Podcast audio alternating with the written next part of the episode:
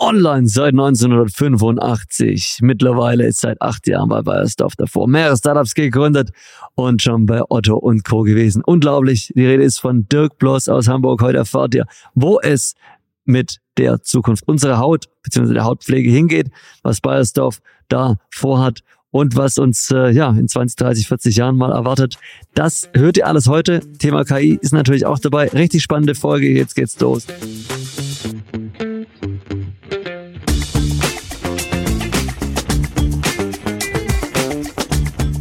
One for the money, two for the show. Und es ist wieder Freitag und es ist Try-Tag, denn Friday is Try Day bei You dem Business Podcast von You Business Inspiration und Lifestyle. Jede Woche mit einem neuen Gast und heute mit einem Mensch, den ich jetzt auch schon echt einige Jahre kenne, äh, der echt schon einen Namen auch in der Szene hat. Der Rede ist von Dirk Bloss. Und ja, äh, Dirk, äh, bevor ich jetzt äh, ewig anfange, dich vorzustellen, ich frage dich erstmal, bist du gut angekommen? Wie geht's dir heute? Ja, äh, mir geht's wunderbar. Und es ist natürlich eine tolle Sache, hier auch mal beim Friday is Friday äh, Podcast mit dabei zu sein. Bin ja großer Fan der ganzen Serie. War auch total überrascht, dass jetzt neulich sogar Mario Basler da hatte, wenn ich das richtig gesehen habe. Hammer. Also komme ich nachher nochmal bei den Fragen drauf, weil das ist, äh, wie man das hinkriegt, das interessiert, glaube ich, den einen oder anderen. Sehr gerne, ja. Das äh, war die äh, Spezialfolge, was zum Bundesliga-Finale, DFB-Pokalfinale haben wir gesagt, da machen wir ein bisschen was Besonderes mit dem Thema Fußball. Super, kann ich gerne erzählen. Fantastisch. Und äh, Anfahrt äh, war auch gut. Wir sind ja heute hier in der Hafen City in Hamburg. Du bist auch gut hergekommen, soweit. Ja, wenn man vom Hamburger Verkehr absieht, der immer so ein bisschen äh, eine leichte Pain ist, äh, egal zu welcher Uhrzeit und egal bei welchem Wetter. Aber heute hat es auch noch geregnet und Hamburger leiden ja tendenziell an Regendemenz. Das heißt, sobald drei Tropfen fallen, vergessen sie, wo das Gaspedal ist. Und das ist dann immer etwas unangenehm zu fahren. der Stelle muss ich ja wirklich sagen, als Stuttgarter frage ich mich immer, wenn, also wenn, wenn sie in Hamburg über, in Hamburg über den Verkehr so ein bisschen beschwert, dann denke ich mal, naja, so schlecht ist es hier gar nicht. Nein, alles gut. Aber ich, ich weiß natürlich, es gibt auch enge Stellen hier. Super. Fantastisch. Ähm, Dirk, wir kennen uns schon schon eine Weile, aber ich denke dennoch, wir starten die Kennenlernrunde. Are you ready? Na klar. Dirk, welche App würdest du nie von deinem Smartphone löschen? Hm, WhatsApp. Das ist tatsächlich äh, aber eine gute Frage. Deine Freitagsideen, woher hast du die immer?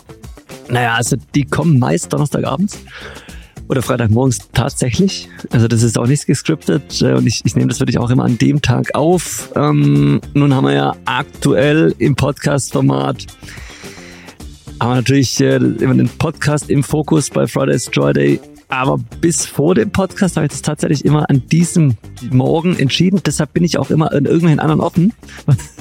Und dann nehme ich echt das, was mir in dem Morgen einfällt. Ja? okay, deine Lieblingsautomarke? Oh, habe ich eigentlich gar nicht. Äh, tatsächlich, ähm, wenn ich drüber nachdenke, dann sicherlich einer der Klassiker, so ein Oldtimer, so eine, so eine Cobra zum Beispiel. Ne? Ja. Also eine Reisbahn Cobra, das fände ich noch richtig toll. Ist natürlich nicht mehr so richtig zeitgemäß heutzutage, so bei dem Verbrauch und ähnlichem. Deswegen von den aktuellen Generationen könnte ich im Moment nicht sagen, dass ich da eine Lieblingsmarke hätte.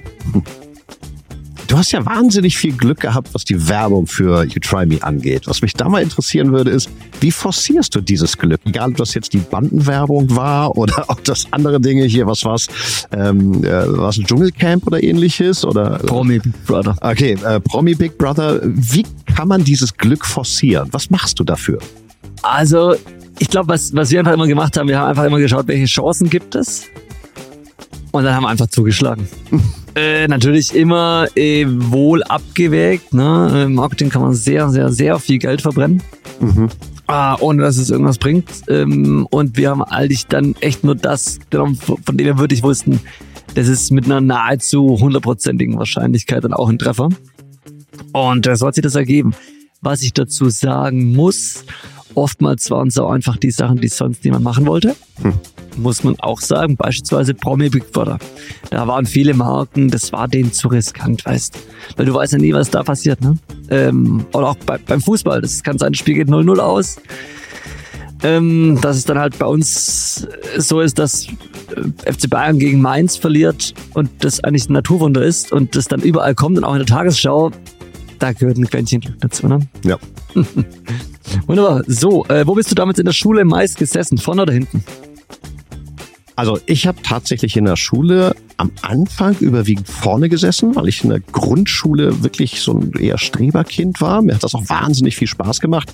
So auf dem Gymnasium hat das dann sukzessive abgenommen, weil einfach andere Interessen in den Vordergrund gerückt sind. Das äh, war dann äh, mein politisches Engagement, das waren wirtschaftliche Tätigkeiten. Ich habe ja sehr früh angefangen, neben der Schule Partys zu veranstalten mit der Idee, die klassische Privatfete in den größeren Raum zu bringen.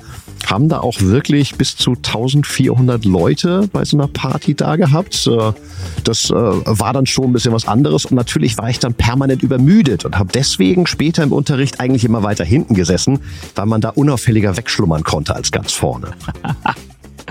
okay. André, wie häufig bestellst du eigentlich irgendetwas online?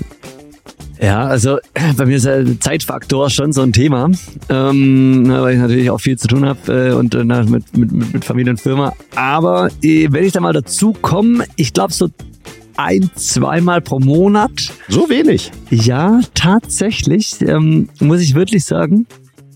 Äh, aber äh, das sind dann immer Dinge, auf die ich mich unheimlich freue.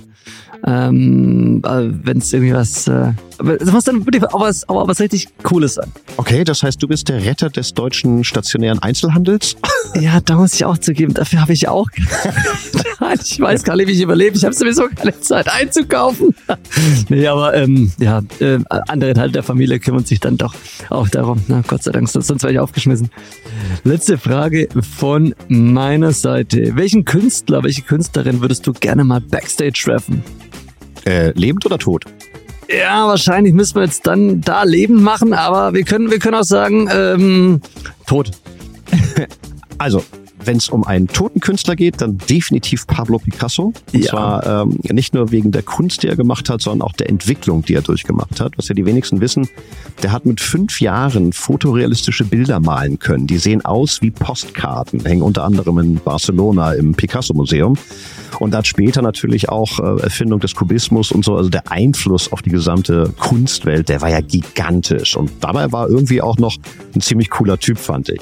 Bei den lebenden Künstlern Boah, ich habe ja tatsächlich beruflich bedingt schon relativ viele kennengelernt, was auch sehr spannend war. Unter anderem mal ein Ridley Scott. Mhm. Aber wen ich wirklich mal treffen möchte, ist Ryan Reynolds. Ja, weil äh, das ist wirklich so eine der spannendsten Persönlichkeiten überhaupt, die es so in den Promi-Bereich gibt, finde ich. Mhm. Zum einen natürlich äh, sein äh, Engagement beim äh, Fußball, ja, mit dem er jetzt ja auch aufgestiegen ist mit seinem Verein. Dann seine ganzen, sein Gin, den er so erfolgreich gemacht hat. Der ist ein unglaublich spannender Unternehmertyp, mhm. finde ich. Und nebenbei auch noch ein großartiger Schauspieler bei zumindest sehr, sehr vielen seiner Filme. Deadpool liebe ich über alles. Mhm. Ja, also insoweit Ryan Reynolds wäre bei den Lebenden meine erste Wahl. Gut, eine Frage habe ich noch für dich, André. Das Internet wird morgen abgeschaltet. Was tust du? Also wahrscheinlich erstmal blöd schauen. Dann würde ich wahrscheinlich in mein Auto steigen, ins Utrami-Lager fahren, draußen ein Schild hinhängen, Werksverkauf. Weil wir dann natürlich äh, schon äh, einige neue Herausforderungen hätten. Ne? Ähm, aber ich denke jetzt mal unabhängig davon, ja, ich, ich glaube, ich würde mich einfach an meine Jugend erinnern, wie es da war. Und da ging es auch irgendwie. Ne? Und ähm, wird mir wahrscheinlich schon irgendwas fehlen. Vielleicht, Vielleicht Try Me als SMS-Service aufbauen ja. dann oder so. ja, wer weiß, ne? So stellen Sie jetzt Ihre Box per SMS. Ja.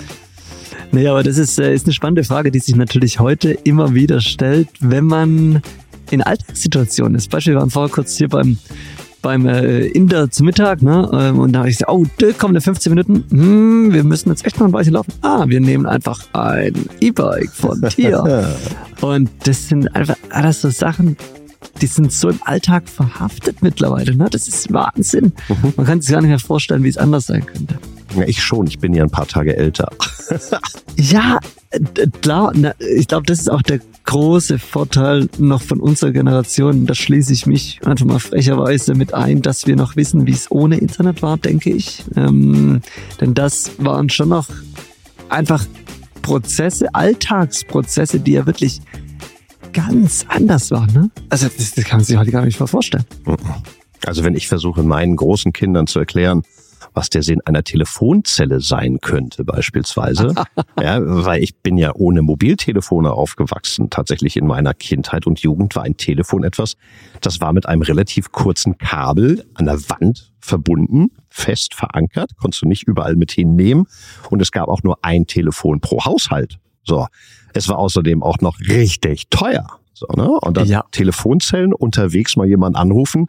Früher musste man sich Nummern merken. Das kann ja heute gar keiner mehr. Hey, und Wahnsinn, wie viele Nummern man heute auch noch weiß, also von den Freunden, ja, ne? Ja. Ich weiß ja noch jede. und ich, ich, kannte auch jede Mutti und jeden Papi, kan, die kannte ich, die kannte ich schon beim zweiten Vornamen. Mein Gott, und äh, so zum Thema Preis einmal, weiß nicht, da haben wir eine, eine, eine Telefonrechnung, da war ich das erste Mal verliebt, habe ich eine Telefonrechnung von 5000 Euro bekommen. Das war, hui, hui, hui, da gab es richtig Anschiss vom Papa, du. haben wir dann auch geregelt, ne?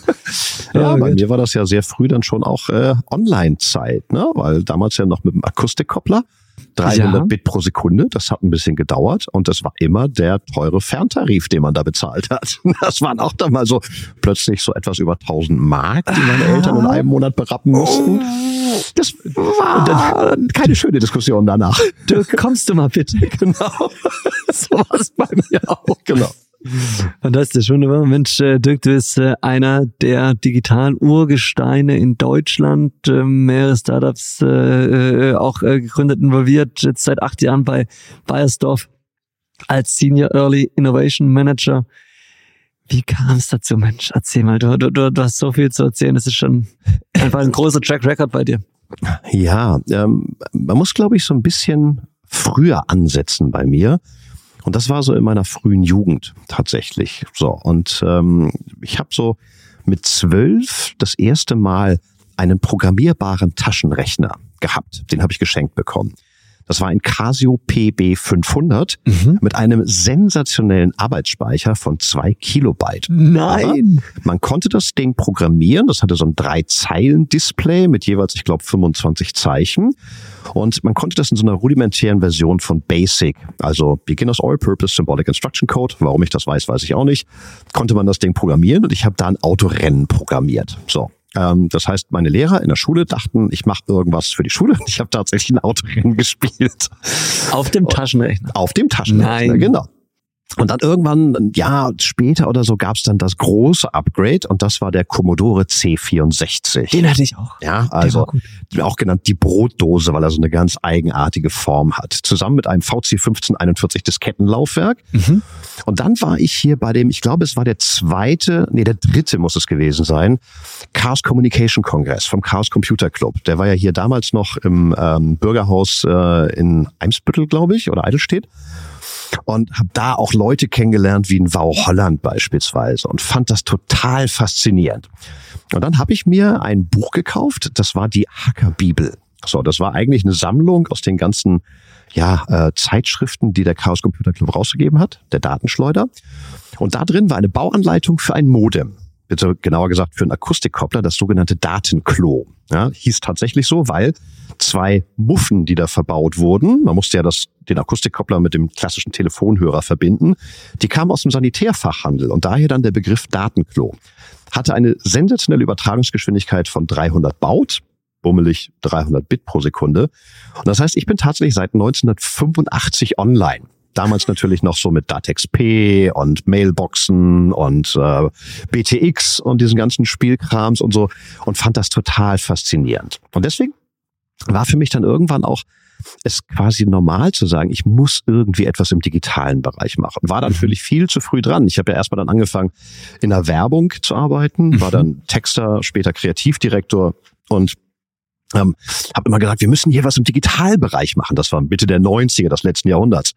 Und alle so, äh, nee, brauchen wir eigentlich nicht. Also äh, das, das nee, geht komm, auch wieder vorbei. Lass so, mal. Ne? Ja, genau.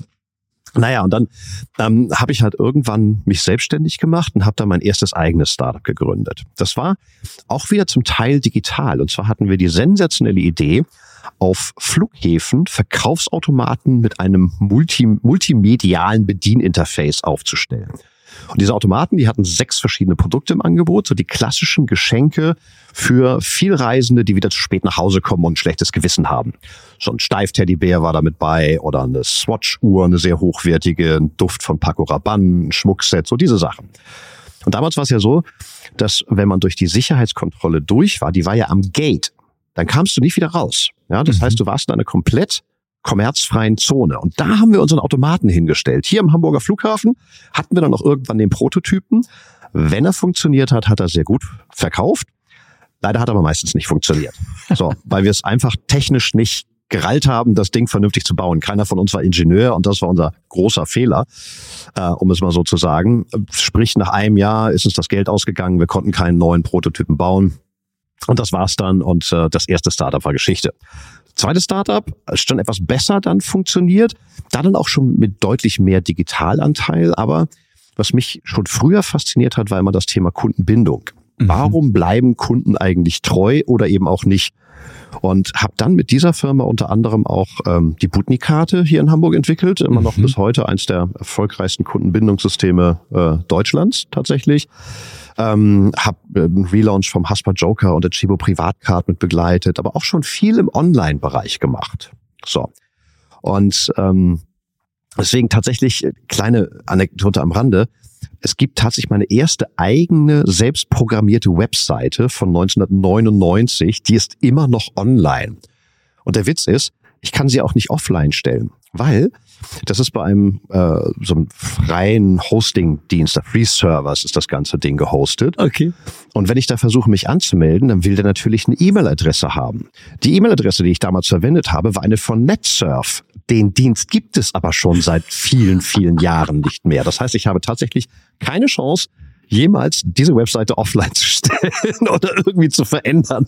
Genial. das ist schon sehr originell, wenn man so sieht, was man damals so in jungen Jahren alles so angestellt hat. Naja, auf jeden Fall, das war das zweite Startup. Das hat auch recht gut funktioniert. Bis nach fünf Jahren einfach durch ja, Managementfehler auf unserer Seite ähm, auch dieses Unternehmen dann leider den Bach untergegangen ist. Das dritte ein Startup äh, war Deutschlands zweites Clearinghouse, also Couponing tatsächlich. Aha. Ja, wenn äh, Hersteller Coupons ausgeben, so Gutscheine, und die im Handel eingelöst werden, dann brauchst du hinterher eine Clearingstelle, die die Abrechnung auch tatsächlich ja. vornimmt. Ja. Das haben wir gegründet und nach ungefähr nur einem halben Jahr an die Karstadt Quelle Neckermann AG, wie sie damals hieß, verkauft. Mhm. War dann eben vier Jahre in Stuttgart, habe aber irgendwann auch ein bisschen Heimweh nach Hamburg bekommen und bin dann wieder hier zurück und habe mein viertes Startup gegründet, die Cubic Consulting.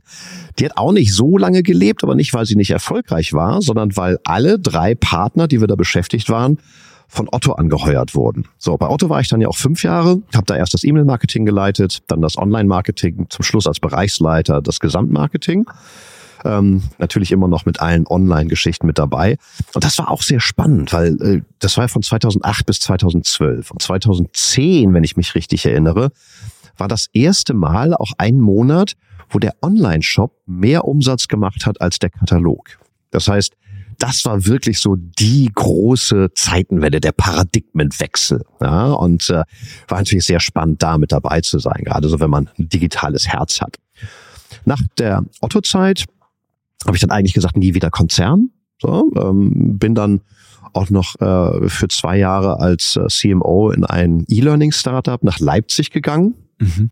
Ähm, das war auch alles nice und fein, aber auf Dauer nicht das, was ich wirklich längerfristig machen wollte. Mhm und bin dann mehr oder minder durch Zufall erstmal als freier Mitarbeiter bei Bayersdorf gelandet. Aha. So, habe da erst im E-Commerce-Bereich versucht, unseren äh, großen internationalen Handelskunden über die digitale Straße zu helfen. Also war äh, für Multi-Channel Retail sozusagen zuständig. Ähm, habe dann ins, irgendwann äh, ins Innovationsmanagement gewechselt und jetzt Anfang letzten Jahres ins Early Innovation Management. Was ist das, kann man sich fragen. Gute Frage. Wir versuchen tatsächlich herauszufinden, wie die Hautpflege in fünf bis zehn Jahren aussehen wird. Ja, gehen dabei entlang wirklich der von uns identifizierten tieferen Konsumentenbedürfnisse. Und ich soll dabei mit meinem Team eben herausfinden, welche Rolle spielen digitale Technologien dabei. So, mhm. also gucken wir uns wirklich jede fancy Digitaltechnologie, die da so existiert, die gucken wir uns an, probieren sie uns aus. Deswegen, wenn man mich fragt, was machst du eigentlich den ganzen Tag, dann sage ich ganz gerne, eigentlich springe ich morgens in ein riesen Bällebad rein, fisch nach der goldenen Kugel, manchmal finde ich sie, manchmal nicht, aber da hatte ich wenigstens den ganzen Tag richtig viel Spaß. Das macht im Prinzip ein Early Innovation Manager, wenn er im digitalen Bereich unterwegs ist. Mega, mega. Und jetzt, äh, jetzt also ich habe jetzt eine ganze, eine ganze Reihe von Fragen. Ne? Das, ist, das, war, das war jetzt extrem viel innerhalb von äh, äh, wenigen Minuten. Ich äh, wollte ich aber jetzt einfach wollte ich mal am Stück reden lassen, weil das eine wirklich ganz, ganz, ganz tolle Biografie ist. Ich fange mal kurz jetzt mal äh, von hinten einfach, weil ich das mega interessant finde bei Bayersdorf aktuell? Wie, wie, wie muss ich mir das vorstellen? Also ah, erstmal, wie, wie groß ist, ist das so ein Team? Wie, wie viele Menschen sind das? Also in der Early Innovation Abteilung, da sind wir ähm, etwas über 20 tatsächlich. Auch sehr international besetzt. Ähm, Team in Korea ist noch mit dabei. Ähm, wir sind, glaube ich, aus sechs Nationen oder so um den Dreh mhm. rum. Und da drin mein Team, das heißt Digital Practice, wir sind zu viert. Aha. Okay. Fantastisch. Und ähm, ist es denn wirklich so, wie, wie man sich das immer vorstellt, dass im Forschungs, ich, ich würde einfach mal sagen, man darf es zum Forschungsbereich dazuzählen, ist es korrekt, ja? Ja, es ist eine R&D, Research and mhm. Development, mhm. da sind wir angesiedelt. Okay. Genau. Ähm, dass es da wirklich so ist, dass im Prinzip neun von zehn äh, Ideen oder potenziellen Trends ja, dass die entweder dann halt irgendwann mal freigelassen werden und oder vielleicht Schublade dann oder so und halt die eine, die eine von den zehn dann halt wirklich den Unterschied macht. Ist das eine richtige Annahme von mir? Ja, die Quote ist leider nicht so gut. Ja, wenn es ja. die zehnte Idee wäre, wäre ja sensationell. Okay. Ähm, tatsächlich, wenn man sich aber unsere Industrie mal anguckt und schaut, wie häufig kommen da wirklich so Durchbruchsinnovationen? Mhm. So Basisinnovationen genau. innerhalb der Branche, ja. Dann kannst du sagen, das ist so alle sieben bis zehn Jahre tatsächlich der Fall. Wow. So, und natürlich kannst du dir auch vorstellen, weil unsere Haut ist etwas unfassbar Komplexes. Ja? ja. Und ähm, wir wissen zwar mehr über die Haut und äh, ihre Zustände als, ich sag mal so, annähernd jeder andere auf diesem Planeten. Trotzdem gibt es da immer noch Dinge, die wir eben noch nicht wissen, die wir dann auch mhm. versuchen herauszufinden. Und das ist nicht so einfach. Deswegen haben wir auch sehr viele Kollegen, die tatsächlich täglich im Labor stehen und forschen. Ja, also richtig, wie man sich das in so einem Klischee vorstellt. Mit einem weißen Kittel und einem Haarnetz und Handschuhen und Mundschutz stehen die im Labor und forschen daran, wie man Haut besser machen kann. So. Okay. Und das ja auch noch auf einer globalen Ebene. Das heißt, wir haben es ja auch noch mit allen bekannten Hauttypen und Farben natürlich auch noch zu tun. Ja? Okay. Bayersdorf ist in über 170 Ländern dieses Planeten aktiv. So. Okay. Okay. Und nun sind wir natürlich so ein bisschen special kind of animal in dieser R&D, weil wir stehen halt nicht im Labor. Und unsere Arbeit ist ja so weit in die Zukunft gerichtet, dass wir tatsächlich eher dann sagen, wir brauchen am Anfang wahnsinnig viele mögliche Ideen, um daraus dann die etwas sinnvolleren rauszukristallisieren und dann daraus diejenigen auszuwickeln oder herauszufinden, die das größte auch wirtschaftliche Potenzial haben. Na klar. Ja, und deswegen sind wir dann eben auch über 20 Leute bei uns. Ja, weil das kannst du nicht mal eben so. Das ist nicht so, dass du sagst, oh, ich mache jetzt mal einen Design Thinking Workshop und dann habe ich die nächste Durchbruchsinnovation. Dafür sind dann eben auch die ganzen Themengebiete hinten wieder viel zu komplex. Verstanden, okay. Und diese eine Idee, die halt alle sieben bis zehn Jahre kommt, die ist dann halt derart mächtig, dass sie wieder eine Annahme, bitte korrigiere mich, wenn es nicht richtig ist, ne, aber die euch als Bayersdorf einfach so einen Schub gibt, beziehungsweise so einen Vorsprung gegenüber allen anderen, die sich vielleicht dann auch irgendwo in diesem Bereich äh, versuchen zu etablieren, dass es einfach für diese sieben bis zehn Jahre dann wieder nahezu uneinholbar ist, mhm. weil das einfach so lange dauert, das wieder irgendwo zu imitieren. Ist das richtig? Ja, nicht nur das, sondern ähm, natürlich spielen bei uns auch Patente eine sehr, sehr große Rolle. Ja, ja genau, also, darauf wollte ich hinaus, ja. Äh, Bayersdorf selber hat ja auch mehrere tausend Patente tatsächlich. Okay. Ja. ja, das ist ein ganz normales Vorgehen. Sobald du etwas Neues entwickelt hast, im Bereich Kosmetik, Körperpflege, aber auch in der Chemie oder Pharma, ist es so, dass du immer erstmal ein Patent äh, einreichst beziehungsweise äh, versuchst zu bekommen. Einfach damit das dann auch wirklich geschützt ist. Das ist aber ja auch zeitlich begrenzt. Das heißt, du hast dieses Patent dann ja nicht für die nächsten 100 Jahre, sondern die laufen irgendwann ab. Und dann darf es auch mehr oder minder nachgebaut werden von anderen. Aber für diesen Zeitraum hast du diesen ja, unfair advantage. Ne? So, okay, und dann kommt einfach dieser unfair advantage, der dann für eine gewisse Zeit patentlich geschützt ist. Und inwiefern ist es denn jetzt so, dass es auch eine Technologie geben kann, die dann mal wirklich 20, 30 Jahre in allen Produkten irgendwo vorkommt. Also das gab es wahrscheinlich schon ein paar Mal. Ich stelle mir ein bisschen so vor wie in der, wie in der Automobilindustrie der Fahrassistent oder der, äh, ja. der, der ist halt dann einfach für die nächsten 100 Jahre als Basisinnovation ja. da drin. Ne? Ja, und gibt es bei uns natürlich auch. Ne? Da sind dann so ähm, äh, äh quasi hauteigene Wirkstoffe wie Q10. Aha. Das ist ein körpereigenes Enzym, das wir halt äh, vor boah, über zehn Jahren, glaube ich, ähm, schon tatsächlich das erste Mal in unsere Produkte reingebracht haben und was mittlerweile auch so ein quasi Goldstandard ist. Ja, so, sowas gibt es. Jetzt das Aktuelle, da haben wir noch vollen Patentschutz drauf. Mhm. Das ist ähm, äh, Luminous, heißt es bei Nivea, ähm, woanders bei Eucerin heißt es Thiamidol. Ähm, es ist ein unfassbar cooler Wirkstoff, weil der tatsächlich dazu geeignet ist, ähm, Pigmentstörungen beziehungsweise Hautverfärbungen zu korrigieren. Also oh. ich habe hier, kann man jetzt leider nicht sehen, weil wir einen Audio-Podcast haben. Ja. Ich habe hier auf meinem Handgelenk normalerweise einen Altersfleck. Der Aha. ist sehr deutlich sichtbar und der ist richtig knackig braun. So, mhm. ne, wie man Altersflecken halt so von seinen Großeltern her kennt. Dank dieses äh, Wirkstoffes, den unsere Forscher da entwickelt haben, kann ich den verschwinden lassen. Ja, zwei Wochen lang regelmäßig eincremen das Ganze und der ist so gut wie weg. So. Okay. Und natürlich versuchen wir dann solche Technologien auch über mehrere Marken entsprechend zu spielen. Ne? Wir müssen schauen, zu welchen passt das, aber wir haben ja nicht nur Nivea, wir haben ja auch noch Eucerin, wir haben ja La Prairie, Chante KI, äh, 8x4, ähm, Florena, das sind alles ja Bayersdorf-Marken. Verstanden, okay, also dann kommen die auch wirklich markenübergreifend, wenn sie denn passen, auch zum Einsatz. Genau. Verstanden, okay. Hm, jetzt hast du eben erwähnt, ihr seid in dem Fall 20 Kollegen äh, in, der, in der Gesamtabteilung, für jetzt in deinem Team. Du kümmerst dich um die Early Innovations. Kannst du uns da noch ein bisschen erklären, was es im Detail bedeutet? Ja, also ich kümmere mich vor allen Dingen ja um den Digitalaspekt im Bereich Early Innovation. Und mhm. das ist insoweit eine ganz spannende Herausforderung, weil ähm, wir ja tatsächlich digitale Entwicklungen am schlechtesten voraussagen können. Mhm. Come on.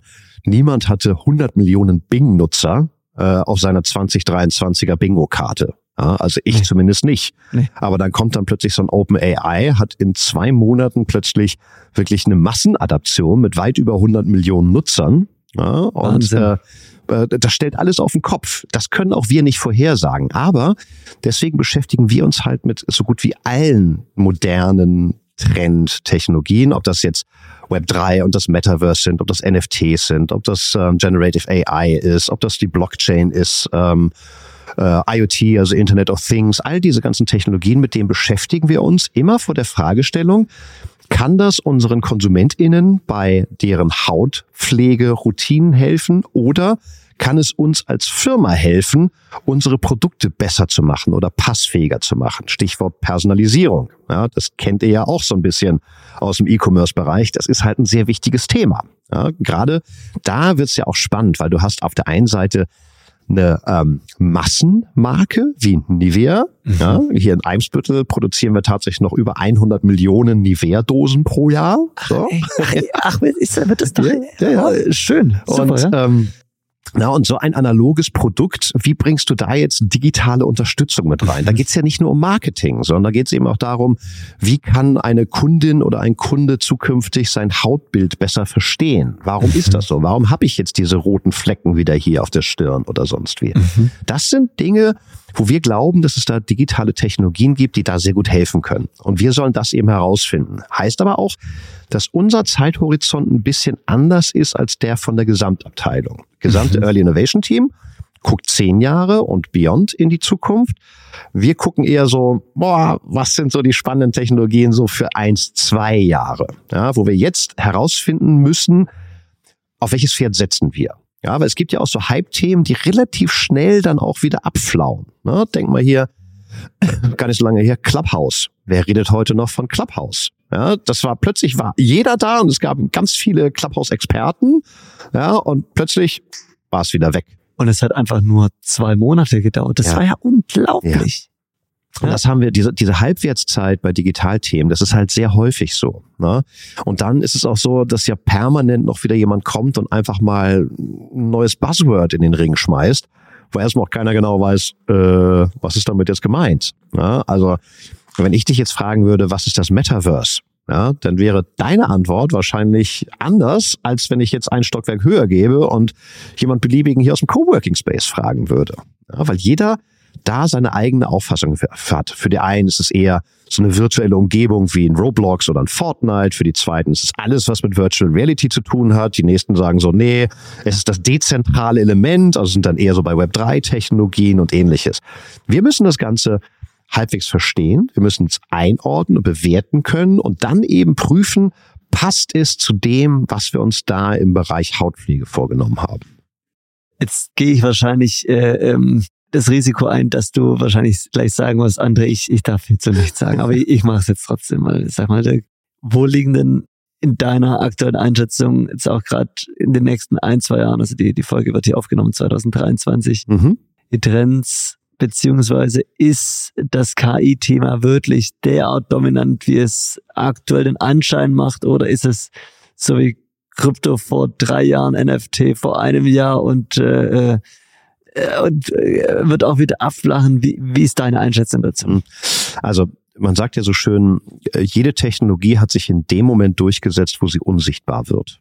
Und mhm. das werden wir in den nächsten zwei bis drei Jahren mit KI eben auch sehen. Sie wird uns überall umgeben, sie wird überall da sein, aber wir werden sie nicht mehr bewusst wahrnehmen, wie jetzt, wenn du mit ChatGPT oder Midjourney oder Stable Diffusion rumspielst. Ähm, ob da jetzt ein Microsoft Copilot um die Ecke kommt und einfach unsere gesamte Büroarbeit, klassische, ob das jetzt von PowerPoint über Excel bis hin zu Teams Calls, wird ja alles komplett KI gestützt. Ja, du sagst der KI einfach nur noch, äh, ich habe das und das Projekt, bitte vereinbare dafür einen Kickoff-Termin und dann macht das System das. So, das ist ja, das ist ja dran. Das zweite, ähm, KI ist schon insoweit ein bisschen was anderes, weil es sich halt wirklich um eine Grundlagentechnologie gibt, die auf den bestehenden Plattformen läuft. Und das ist ein großer Unterschied zum mhm. Beispiel mhm. zu Dingen wie NFT oder Krypto oder sonst wie, wo du ja immer etwas Neues erstmal schaffen musst. Ja, mhm. was also letzten Endes eine Einstiegsbarriere mit sich bringt. KI nicht. Seit äh, OpenAI ChatGPT rausgebracht hat, gibt es da keine Einstiegshürden mehr. Und deswegen haben wir auch die Situation, dass allein im März 2023, halte ich fest, über 2000 kommerzielle KI-Tools auf den Markt gebracht wurden. So, das ist tatsächlich, äh, das ist eine kambrische Explosion, die wir da gerade erleben. Mhm. Und selbst wenn du da 90 Prozent Hype von abschneidest, ja, dann hast du halt immer noch irgendwie 200 relevante neue KI-Tools, die auf den Markt gekommen sind. So, und das muss man sich immer vergegenwärtigen. Das zweite ist, KI wird nicht als eigenständiges Thema oder Tool wirklich die große Rolle spielen, sondern was für uns extrem spannend ist und wo ich eben auch sehr genau hingucke, ist die Konvergenz von verschiedenen Themen. Also wo Technologien zusammenwachsen. Jetzt nimm mal künstliche Intelligenz nimm dazu das Metaverse beispielsweise, ja, insbesondere so Augmented Reality, ja, und sag dann eben einfach, du kannst in wenigen Monaten oder Jahren kannst du deine Haut einfach scannen mit deinem Smartphone, ja, und die KI sagt dir ganz genau, was da Sache ist, weil die KI so viel gelernt hat wie jeder gute Dermatologe. Das haben wir im Medizinbereich anderswo ja schon längst. Radiologen, Röntgenbilder äh, beobachten. Kann eine KI besser als die Radiologen tatsächlich. So, und das Gleiche sehen wir da eben auch. Und jetzt stell dir dann einfach mal vor, du kannst dann über Metaverse-Anwendungen das Ganze simulieren. Ja, weil du deiner KI erlaubt hast, auch in deinen Kalender reinzugucken und die weiß, ah, der André, der ist da zwei Wochen auf Teneriffa. Ja, da sind die Wetterdaten aus Teneriffa, da ist die UV-Belastung und dann sagt dir die KI eben sehr genau für dich maßgeschneidert, Denk dran, André, du brauchst mindestens Lichtschutzfaktor 50 und du musst dich zweimal am Tag äh, eincremen, aber ich werde dich dran erinnern. So, diese Assistenzsysteme, die sind ja super spannend. Ja, und die werden uns massiv begleiten. Da wachsen ganz viele Technologien zusammen. Okay, also das heißt, du denkst, dass die Entwicklung im Konsumentenbereich, beispielsweise im Bereich der Hygieneartikelindustrie, äh, sehr stark in Richtung ähm, Vernetzung zwischen Smartphone und Endprodukt äh, stattfinden wird. Ne? Definitiv. Wobei ich das nicht auf das Smartphone begrenzen würde. Okay. Ich rechne fest damit, dass die Apple Watch 8 oder 9 auch wieder verbesserte Sensoren haben wird. Ja, und dass es dann irgendwo eben auch Sensoren gibt, die zum Beispiel feststellen können, wie gut ist dein UV-Schutz? Bist du noch hinreichend eingecremt? Das können wir ja heute schon. Über einen UV-Filter bei einer Kamera könnte ich jetzt einfach sagen, okay, ne, da hast du nicht ordentlich eingecremt, da ist noch irgendwie so eine Lücke. Ähm, aber das wird ja auch zusammenwachsen. So, welche Devices es dann sind und ob wir dann in Zukunft auch wirklich noch alle das Smartphone benutzen oder doch die Brillen kommen oder die Armbanduhren das alles übernehmen werden, das weiß ich halt noch nicht. Aber ich gucke mir da verschiedene Technologien an und sage nur, wow, da kommt einiges auf uns zu. Oh, dann immer wieder solche Momente, wo man denkt, das kann doch gar nicht sein. Also ich muss jetzt äh, äh kurz erzählen, ich war jetzt am Wochenende tatsächlich äh, äh, wandern äh, mit, mhm. mit, mit einigen Freunden von mir aus der, aus der Jugend äh, in, Ö in Österreich. Und irgendwann habe ich festgestellt, die unterhalten sich alle über irgendwelche Werte, die sie gerade haben, mhm. die von ihren Uhren kommen, mhm. von ihren, ich denke, ich darf die Marke jetzt einfach nennen, äh, ist ein äh, Schweiz-US-amerikanischer Hersteller, äh, Garmin. Mhm. Und dann haben die da wirklich, oh, äh, heute habe ich nur eine Body Battery von 37. Ich hätte 22 Minuten früher schlafen gehen und zwei Schnaps weniger trinken sollen gestern Abend. Ja. Und dann kommt der nächste und sagt, oh ja, du bei mir auch, ich bin nur noch auf 17, wir müssen gleich mal eine 23-minütige Pause machen. Und da werden dir da Sachen angezeigt, da wie, wie weit du gelaufen bist. Also gut, das ist ja das ist jetzt noch relativ easy, ne? Aber ja äh, auch Herzschlag und und und und und Blut, äh, äh mhm. wahrscheinlich Blut nicht, aber das ist ja unglaublich. Ne? Und ich war auch der Einzige ohne diese Uhr. Und dachte, mein Gott, wo diese Uhr her? Ja, ich meine, schau mich an, ich habe auch keine, ne? Aber Nein, dann, dann Spaß. Aber ist, ist es schon so, dass das immer mehr in diese Richtung geht, meinst ne? Ja, wobei es wird weniger auffällig. Aha. Ja, weil ich glaube tatsächlich ist es eine Minderheit, die wirklich Spaß daran hat, sich permanent mit diesen ganzen Daten zu beschäftigen. So, ich glaube, die die Mehrheit wird einfach sagen so, nee, äh, gib mir einfach das Richtige. Wie du drauf gekommen bist, interessiert mich gar nicht so richtig. Weil dieses Biohacking und Self-Management und sonst wie, ja, das ist auch ein Trend, aber der ist jetzt nicht, äh, der betrifft jetzt nicht 100 Prozent der Bevölkerung, ja, sondern das ist eine, eine kleine ähm, tech-affine Gruppe eigentlich, die sich sowas da anfasst. Aber bleiben wir mal bei diesem Bereich Technologien. Da passiert ja auch ansonsten wahnsinnig viel. Ne? Ich war jetzt im März endlich mal wieder ähm, in Austin bei der South by Southwest. Oh, schön. meine Super. absolute Lieblingskonferenz. Das ist der Hammer.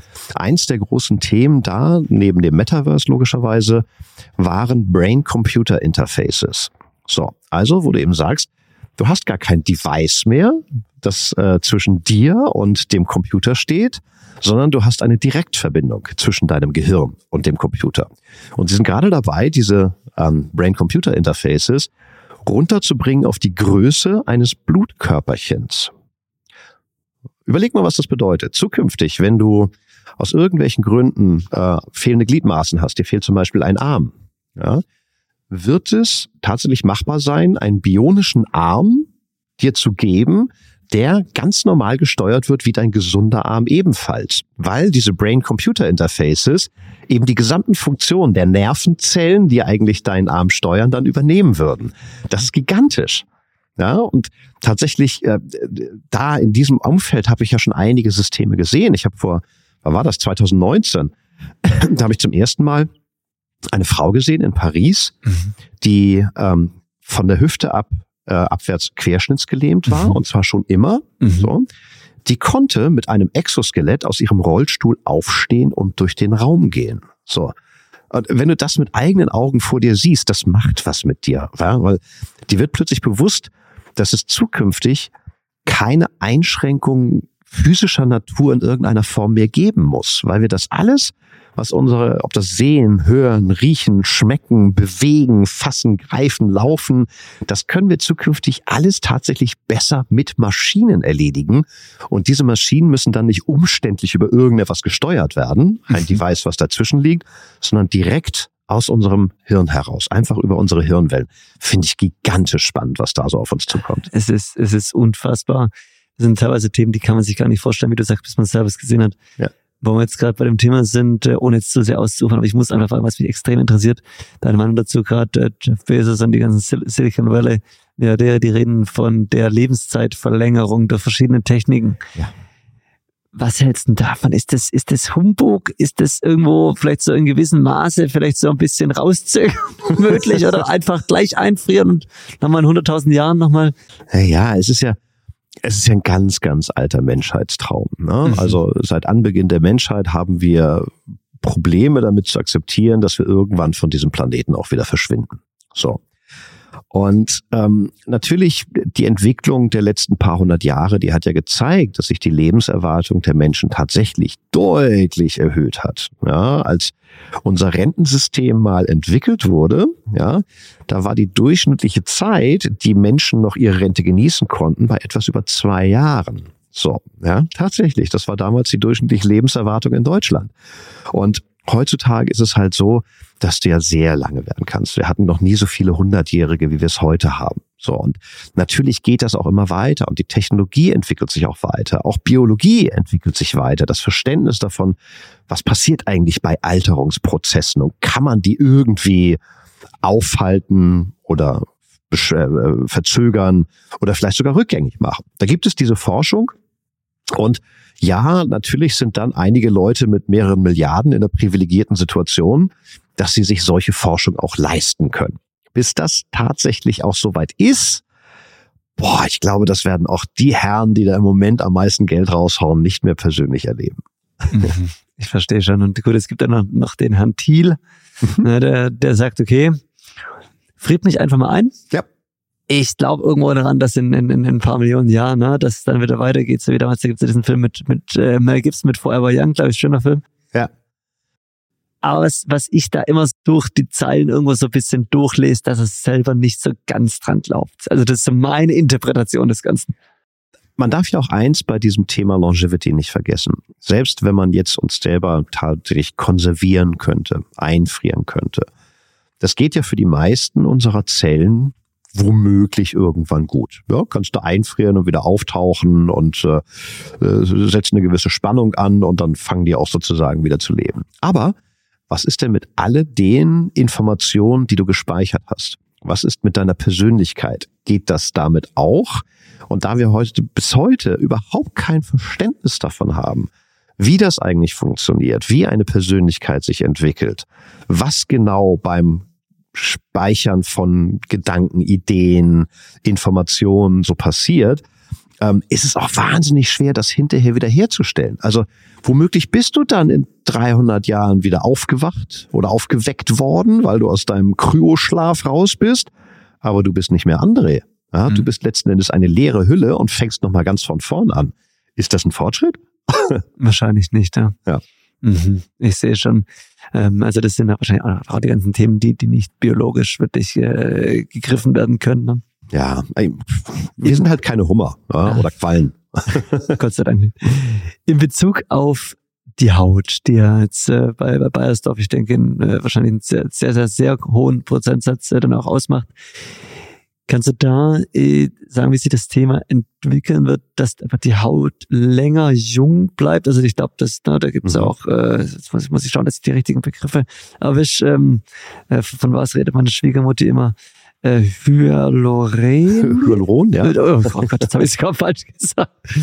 genau, also gut, ich glaube, das ist eine Technik. Natürlich gibt es auch schon, die ist jetzt nicht mehr so spannend, aber mhm. ähm, beschäftigt euch, ich schätze, schon auch sehr, sehr stark damit. Kann das sein? Mit Hormonen vielleicht auch? Ja, äh, Hormone äh, wissen wir, dass die einen sehr großen Einfluss haben. Also ein ganz praktisches Beispiel. Ähm, wenn Frauen in die Perimenopause eintreten, ja, ähm, in den ersten fünf Jahren davon, während dieser Hormonumstellung, verliert die Haut laut Studien ungefähr 30 Prozent ihres Kollagens. Und Kollagen mhm. ist genau das, was eben für die Spannung auch in der Haut sorgt. Verstanden. So, sag ich jetzt so als Laie. Wahrscheinlich kriege ich jetzt wieder Haue von unseren Wissenschaftlern äh, im Labor, die sagen so, nein, nein, nein, nein, also so ist das viel zu vereinfacht dargestellt. Aber wir lassen das mal so stehen. Mhm. Und ähm, danach sind das dann nur noch so zwei Prozent pro Jahr. Das kann ich jetzt ja auch schon sehen mit meinen 52. Da ist die Haut an verschiedenen Stellen nicht mehr so straff, wie sie mal war. Und natürlich gucken wir uns das genau an und sagen eben auch, okay, was können wir dafür tun? Und da gibt es viele verschiedene Themenbereiche, wo halt in, nicht nur bei uns, sondern gesamt in der Hautpflege dran geforscht wird. Epigenetik zum Beispiel ist so ein so ein Thema. Das ist wirklich so die Lehre von ähm, der biologischen Uhr für Zellen. Ja, und man sagt so, ja, es gibt da theoretische Modelle, dass man das tatsächlich äh, verzögern kann, anhalten kann oder sogar zurückdrehen kann. Ja, Im theoretischen Modell ist das schon machbar, dauert aber noch mehrere Jahre, bis wir da äh, ansatzweise im Bereich einer Lösung sind. Ähnliches gilt so für unser Mikrobiom. Ja, da gibt es ja auch verschiedene. Es gibt einmal das, was du in dir trägst, mhm. ja, diese paar Milliarden Bakterien, die da so sind, aber eben auch, was du auf dir trägst. Und das ist auch für jeden Menschen individuell. Ja, also dein Bakterienmix ist ein ganz anderer als meiner. Mhm. mhm. So. Trotzdem hat der einen riesen Einfluss und wir schauen natürlich auch, jeder in der Industrie, wie können wir das nutzen, um Hautbilder zu verbessern. Ja, das sind so die Dinge, wo wir einfach glauben, ja, da gibt es wissenschaftliche Wege, das zu tun. Es gibt auch immer wahnsinnig viel, ja, ähm, so Humbug, würde ich mal tatsächlich sagen. ja, also, ja, wo wieder irgendjemand auf die Idee kommt, äh, ganz abgefahrener Inhaltsstoff und dann sagt so, ja, hier, ne, äh, geriebene Strohhalme und äh, mit denen musst du dann dein eigenes Peeling machen und das ist eine total tolle Idee. Nee, ist es nicht. also tatsächlich, ähm, mhm. da hast du maximalen Placebo-Effekt bei sehr vielen Sachen.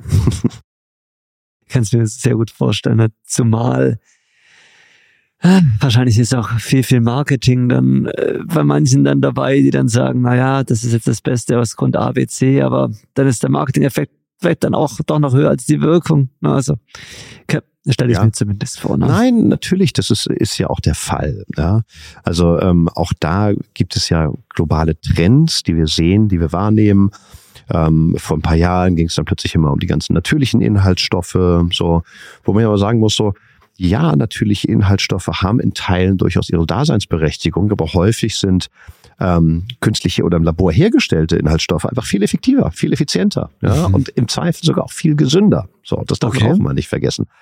Ähm, insoweit, da muss man immer auch ein bisschen abwägen tatsächlich, was ist jetzt äh, Hype, was ist Hoffnung mhm. und was ist wirklich auch Wissenschaft. Und da ja, gibt es sehr, ja. sehr große Unterschiede. So.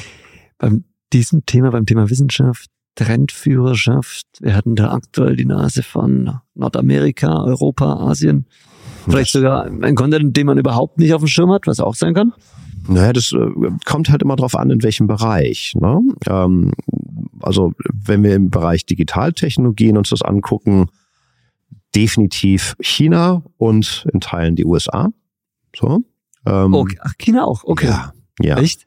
China hat mittlerweile ähm, äh, Massenakzeptanz für äh, Metaverse-Technologien. Wenn du dir anschaust, was Tencent, Alibaba und Co. und JD.com, was die da schon alles so machen, ja, dass die riesen Musikfestivals im Metaverse machen, wirklich mit Millionen von Zuschauern, ähm, dass der durchschnittliche Metaverse-Nutzer in China ähm, deutlich älter ist als in Europa oder in, in den USA, weil es da eben einfach gang und gäbe ist, dann sind die da einfach mal uneinholbar weit vorne. Ja, beim Thema KI, ähnliche Entwicklung. Ja, China aufgrund ihrer spezifischen Struktur, wie dort eben Vorgaben gemacht werden und dann regional umgesetzt werden, gibt es ganze Städte mit mehr als 10 Millionen Einwohnern, die sich dem Thema künstliche Intelligenz widmen ja, wo das schon im Kindergarten mitgelehrt wird. Natürlich sind die uneinholbar weit vorne. Mhm. Wir in Europa dagegen versuchen ja einfach nur, die Besten und Schnellsten bei der Regulierung von solchen Themen zu sein.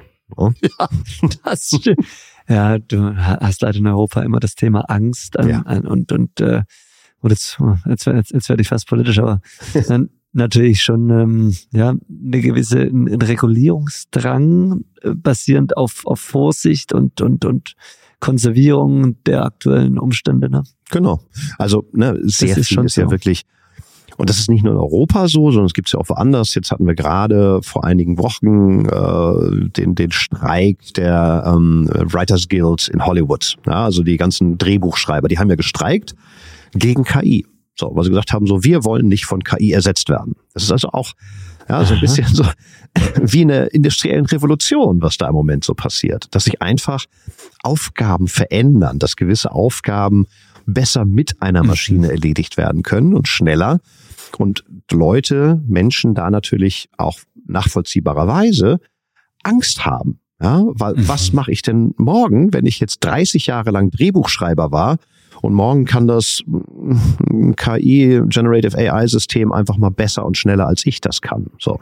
Aber glaubst du denn, dass das wirklich so ist, dass eine KI ein besseres Drehbuch schreiben kann als ein erfahrener Schreiber? Also das, ich, ich glaube es nicht. Nee, also ich, ich sehe da auch Grenzen. In, das, aber auch hier muss man sagen, es kommt drauf an, worum es geht. Mhm. Also, wenn du dir das Erfolgsrezept zum Beispiel von so kleineren Studios, äh, die sich auf gewisse Nischen spezialisiert mhm. haben, wie zum Beispiel Horrorfilme mhm. anguckst, da ist jetzt ja nicht so die Riesenkreativität gefragt. Mhm. Ja, ja, das stimmt. Mhm. Und ähm, da ist es halt schon so, dass eine KI, glaube ich, auch sehr schnell, weil es ja sich alle Filme, erfolgreichen Filme angucken kann, da schnell das Erfolgsrezept auch wirklich rausfindet ah, und dann ja. sehr schnell ein Skript für einen richtig coolen Horrorfilm, der irgendwie, keine Ahnung, 100 Millionen Boxoffice hinten dran hat, ähm, auch erstellen kann.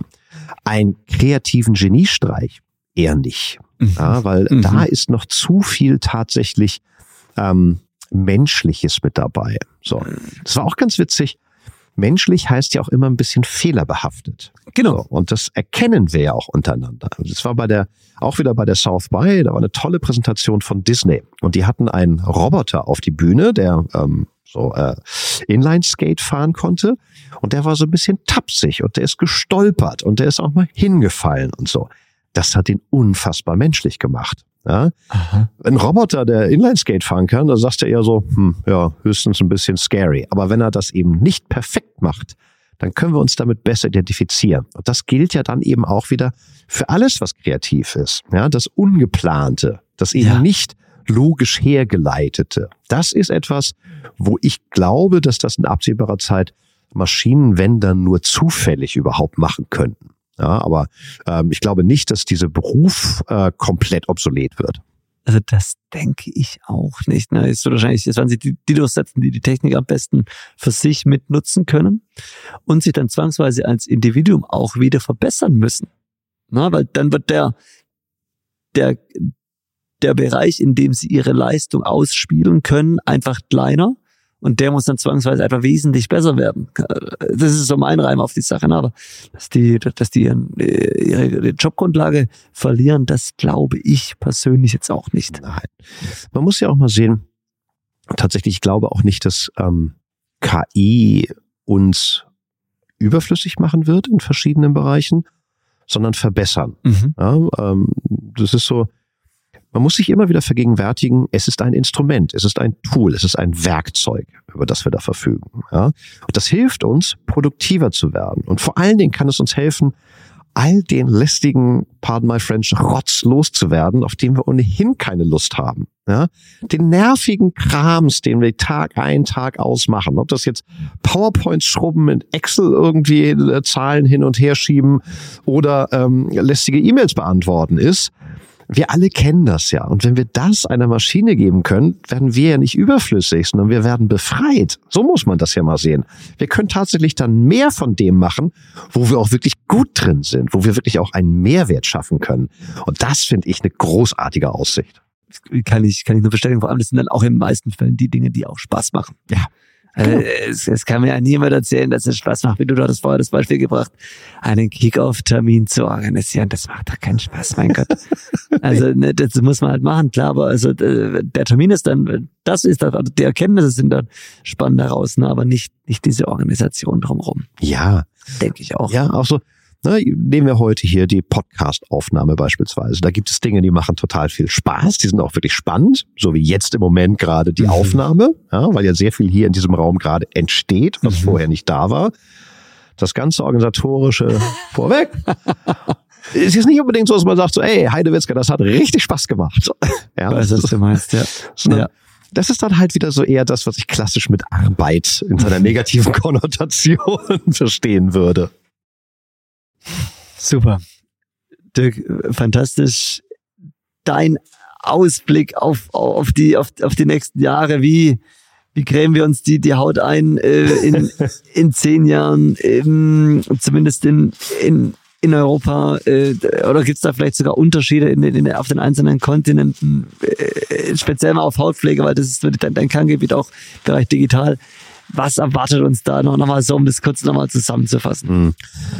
Also ich glaube, dass wir in Zukunft auf Basis von viel mehr Wissen auch das Thema Hautpflege bearbeiten können werden.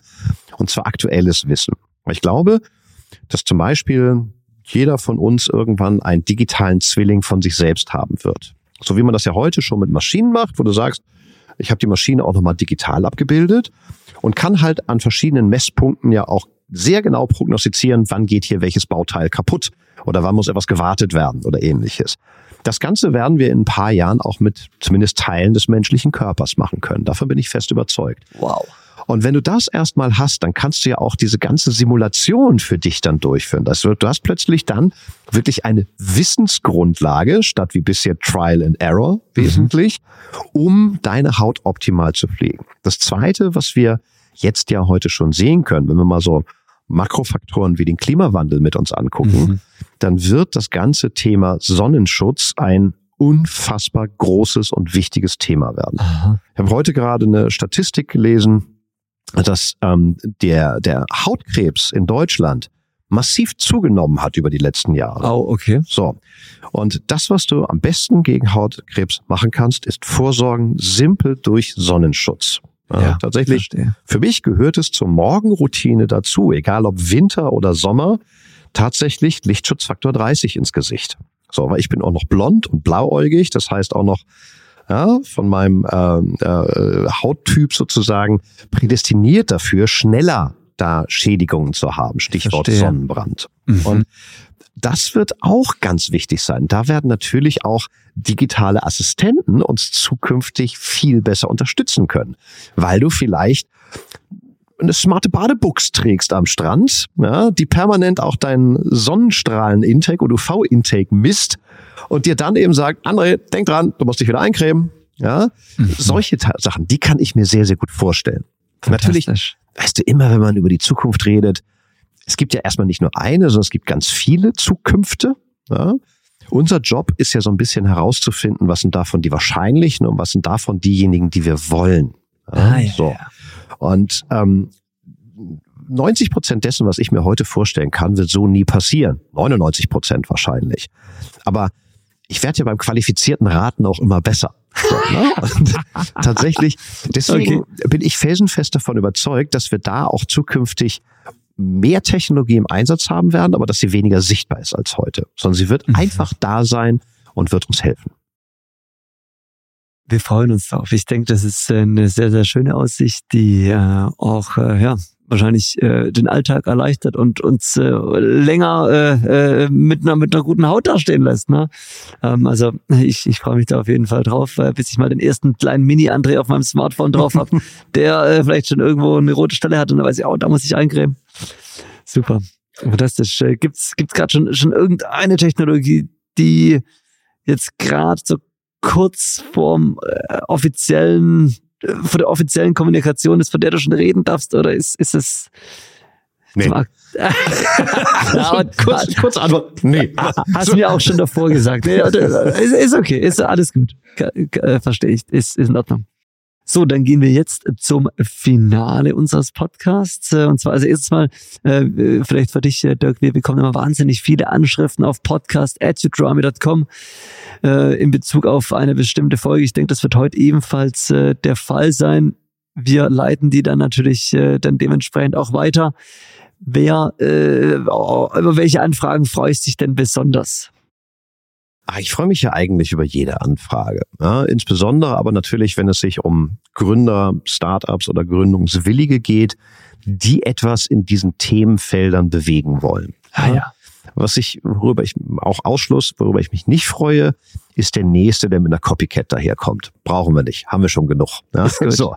Aber mhm. wenn jemand wirklich sagt, ich habe da eine Idee und ich möchte da einfach mal ein Feedback zu haben oder ich habe da mal eine Frage oder ähm, was, was glauben wir denn, wie sich diese oder jene Technologie entwickelt wird, über solche Anfragen freue ich mich immer sehr, weil es auch mich selber natürlich immer weiterbringt. Ja, ich kann ja immer nur in eine Richtung denken, deswegen brauche ich den Input von anderen, damit mein Denken auch mal wieder die Richtung wechseln kann. Da freue ich mich dann immer sehr drüber. Fantastisch. Also ich glaube, das äh, äh, gibt bestimmt sehr viele, die jetzt heute den Podcast hören und äh, sich dann äh, gerne auch melden. Apropos melden, ähm, Dirk, das ist jetzt auch nicht, nicht vorab abgesprochen, aber ich mache es jetzt trotzdem kurz live in der Sendung. Ähm, Wäre es denn für dich äh, denkbar, dass wir aus der heutigen Folge ein Gewinnspiel nochmal draufpacken und ähm, der Gewinner, die Gewinnerin ein beispielsweise Nivea oder Bayersdorf Fanpaket erhält. Äh, du denkst, das ist äh, machbar? Ich denke, das würde man hinbekommen, ja. okay. Also, wenn ich das Paket zusammenstellen darf. also ich glaube, das, das kriegen wir auf jeden Fall hin. Fantastisch. Dann, äh, ihr Lieben, äh, ne, auf offizieller Hinweis nochmal an der Stelle, es gibt ein Gewinnspiel äh, von äh, Nivea bzw. Bayersdorf. Gibt ein Fanpaket, original zusammengepackt und signiert von Dirk. Wer weiß.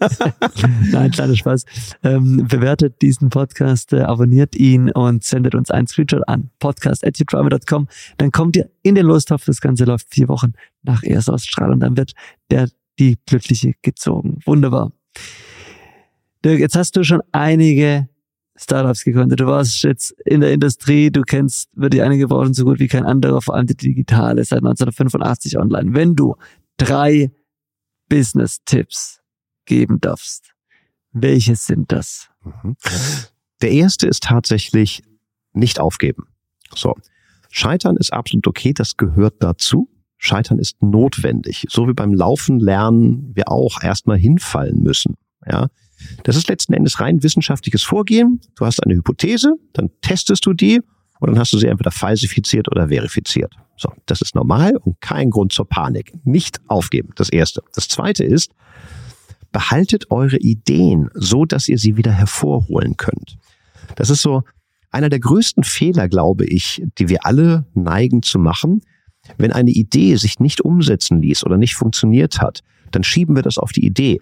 Das ist aber nicht richtig. Es ist der Kontext. Es war vielleicht die falsche Zeit, die falsche Ressource, der falsche Ort, die falsche Firma, das falsche Geschäftsmodell, die falsche Zielgruppe, whatsoever. Es kann so viel sein, was eine Idee daran hindert, wirklich zu blühen und groß zu werden.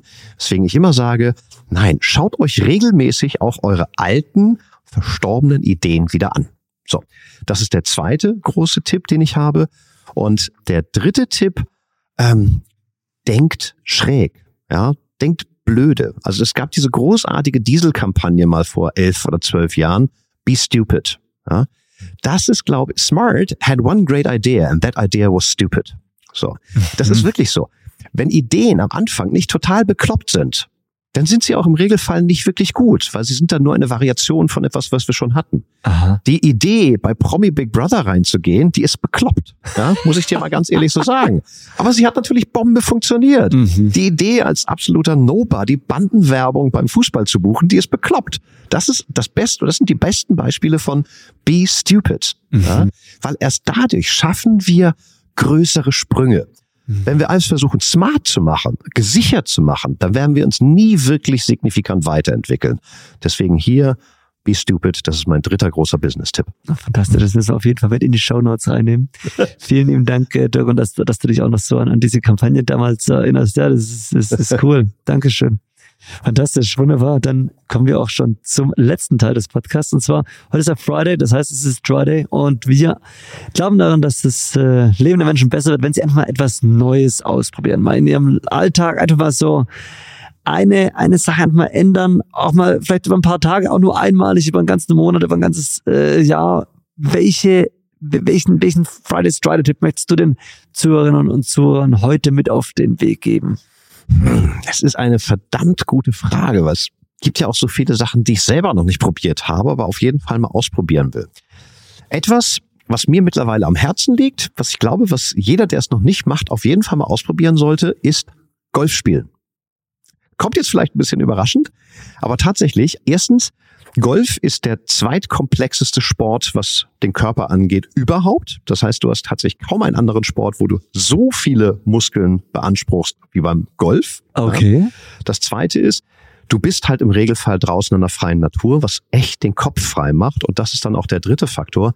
Es ist eine unfassbar achtsame Sportart. Ja, die eben auch nicht so sehr auf Wettbewerb ausgelegt ist, weil du kämpfst eigentlich nur gegen dich selbst.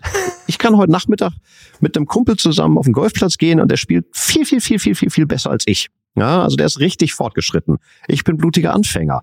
Nichtsdestotrotz können wir zusammen spielen, weil Golf auch ein Sport ist, der egalisiert. Und deswegen gebt diesem Sport einfach mal eine Chance. Das macht viel mehr Spaß und es ist viel besser als sein Ruf. Also, ihr Lieben, ihr habt's gehört. Ab zum Golfplatz, ne? wenn er auch irgendwo äh, vielleicht weiter entfernt ist, es lohnt sich.